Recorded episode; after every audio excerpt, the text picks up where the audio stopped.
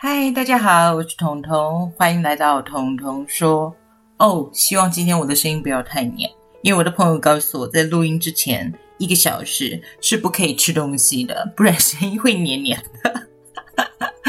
虽然我刚喝了很多水，但我感觉我声音好像还是有一点黏黏的，希望你们大家不要介意喽。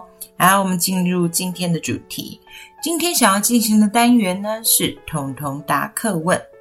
还记得我们上一集天马行空里面讨论的主题吗？我们在讨论讨好这件事情。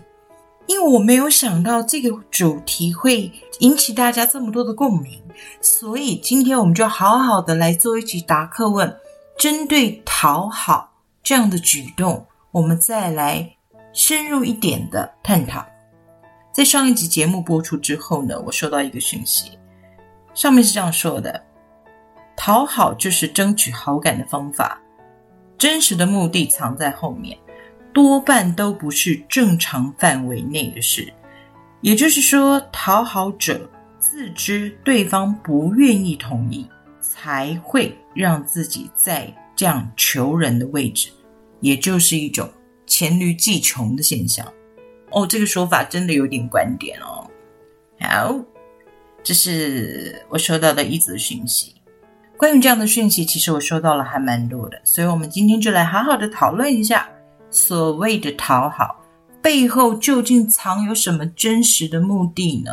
还有，是不是真的因为你知道对方不愿意同意，你知道对方不想要，而你才做这种？黔驴技穷的方式去讨好一个人呢？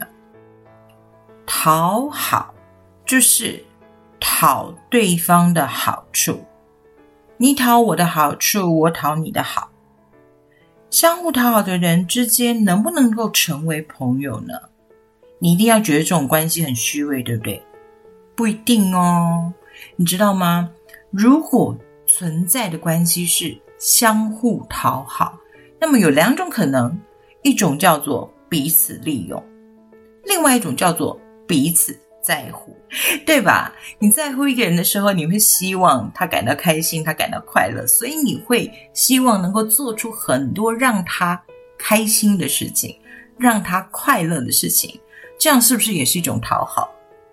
但这个在乎的讨好存在于什么呢？存在于愿意，也就是你愿意做这些行为，你愿意做这些事，说这些话，不是为了讨好对方，而是因为你在乎这个人。另外一种情况是什么呢？另外一种就是彼此成为互相利用的关系。就比如说，我利用你的讨好来替我跑腿啊。我利用你的讨好来帮我做一些我想做但我不能做的事啊，或者是我利用你的讨好来满足我的虚荣心跟优越感，这都可能是愿意被讨好的目的。这是一种利用。那我刚说了，这是相互利用嘛？所以另外一种利用是什么呢？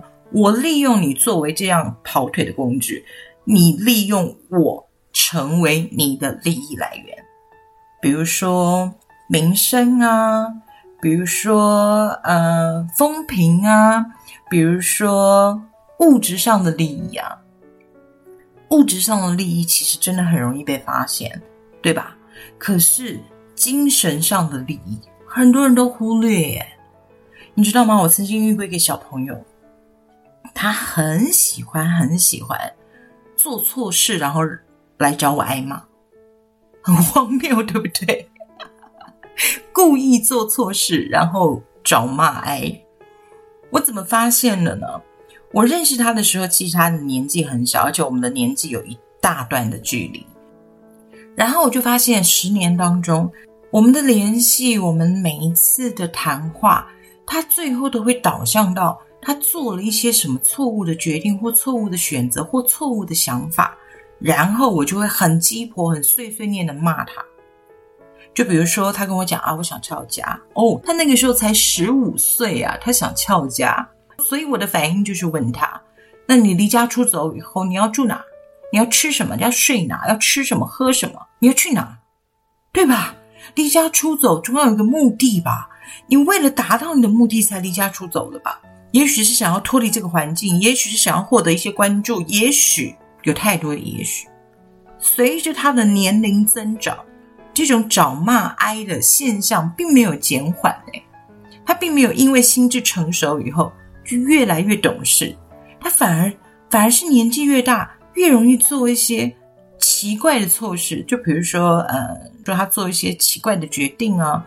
就比如说，他有些奇怪的想法呀，就是那种明明知道说出来一定会挨我骂的话题，他偏偏就要说给我听。诶后来我发现，他真正的目的是什么？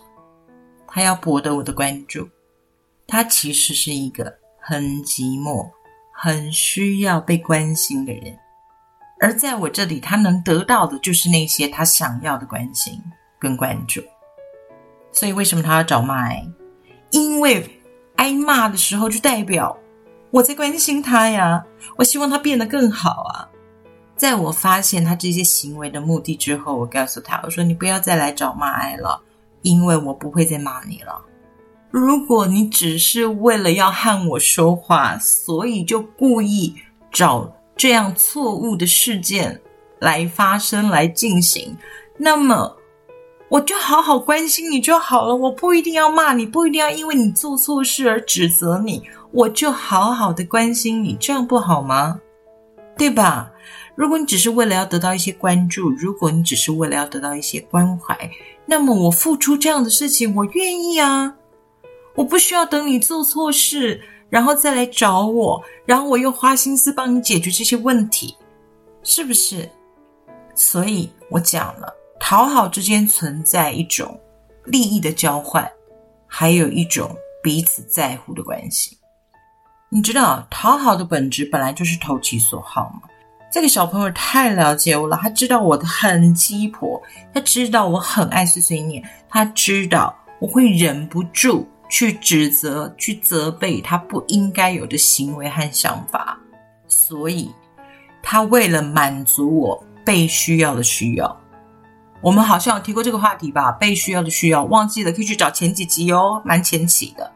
他为了满足我被需要的需要呢，所以他就让自己成为需要得到我的关注、得到我责骂的那个人。可是我的被需要的需要不是这样来满足的啊，亲爱的，你不要为了满足我被需要的需要而去做一些错误的行为、错误的想法。如果你要的只是关心，就好好的告诉我，拜托你关心我吧。我需要得到一些关心，我需要得到一些温暖，甚至我需要得到一个拥抱。勇敢的说出来不好吗？为什么要拐弯抹角呢？好，所以话题来到愿意，讲到愿意呢，就不得不提到意愿这个问题。在上一集我们说了。讨好有的时候是要违反一些自己的意愿去做一些对方喜欢的行为，但是如果今天情况发生在我所在乎的人身上，我愿意付出我的时间，我愿意付出我的心力去关心你、呵护你、照顾你的需求，我愿意倾听你说的话。我愿意表达我的想法，我的意见。我愿意好好的陪你说说话。一旦这一切都来自于“我愿意”这三个字，那么这就不是一种讨好喽，这是一种在乎。那么你希望你是被讨好还是被在乎呢？那么你希望你能做你愿意的事？还是违反你意愿的事呢？所以问题的最关键点回来喽。其实真正的关键点是愿意。只要你愿意倾听你在乎的人，只要你愿意关心你在乎的人，那么这一切所谓的讨好都不存在。存在的只有在乎两个字。所以愿意很重要哦。如果你是要违反你的意愿的话，那就是当冤大头了。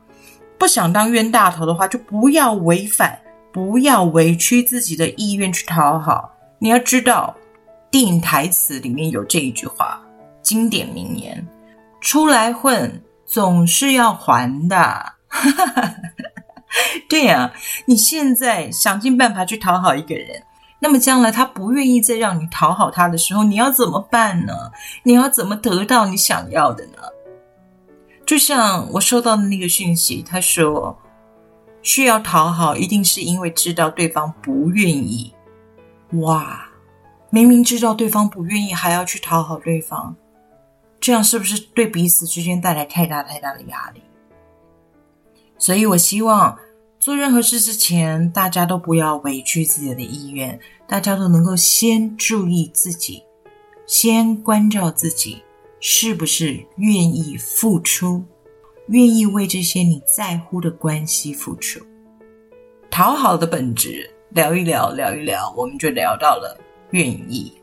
关于“我愿意”这三个字，有兴趣的话，我们下次再好好的聊一聊。好，彤彤说，今天答课问就做到这里喽。希望我们真的有深入探讨，也许不是太有深度，但我们尽量讨论了一些我的看法，好吗？好的，彤彤说，我们下次再见喽。